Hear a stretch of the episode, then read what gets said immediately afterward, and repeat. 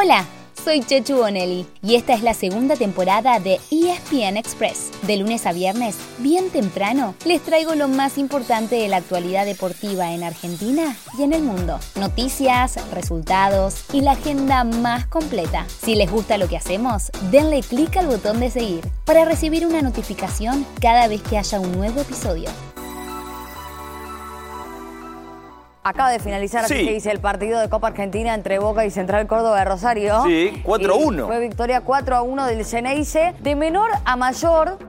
Se dio el resultado lógico pero le vino muy bien a un Boca Juniors que venía de unos días moviditos, moviditos, después de la decisión de separar del primer plantel a Alan Varela y Agustín Almendra. Así que la victoria 4 a 1 ante Central Córdoba de Rosario trajo algo más que la clasificación a 16 avos de final de la Copa Argentina. También dejó un poco de tranquilidad para Sebastián Bataglia y su equipo, que en la próxima ronda enfrentarán a quien gane el cruce entre Ferrocarril Oeste y JJ Urquiza. Antes, este mismo domingo, tiene que resolver otro tema. Para enfrentar a Huracán, no puede ir a Vélez porque el Fortín será local este fin de semana y Racing anunció que no cederá su cancha. Seguramente tenga que adelantar su regreso a la bombonera, pese a que el estado del campo de juego está lejos de ser el ideal. Y encima, hay pronóstico de lluvia para el fin de semana. ¿Pueden creerlo? Está más que claro, ¿no? En el mundo Boca no hay respiro.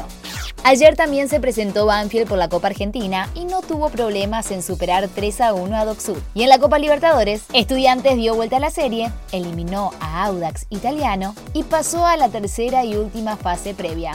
En Europa también hubo acción de copas en varios países. En Inglaterra, por ejemplo, dos de los candidatos se metieron en cuartos de final de la FA Cup, Chelsea y Liverpool. Justamente, los dos que vienen de enfrentarse en la final de la Copa de la Liga. Pero se quedó afuera el West Ham, que con Manu Lanzini de titular cayó 3 a 1 ante el Southampton.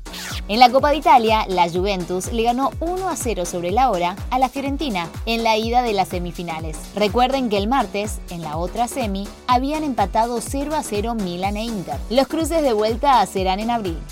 Atentos fanáticos del tenis, que hoy es el sorteo de los cruces de la Copa Davis para viernes y sábado en el Buenos Aires Lawn Tennis Club. Argentina recibe a República Checa en busca de un lugar en el Grupo Mundial, que se jugará en la segunda mitad del año. Por ranking y superficie, el equipo capitaneado por Guillermo Coria es favorito. El mago eligió a Diego El Peque Schwarzman, Sebastián Baez y su hermano menor, Fede Coria, para los singles. Y a la muy sólida pareja de Horacio Ceballos, y Machi González para el dobles.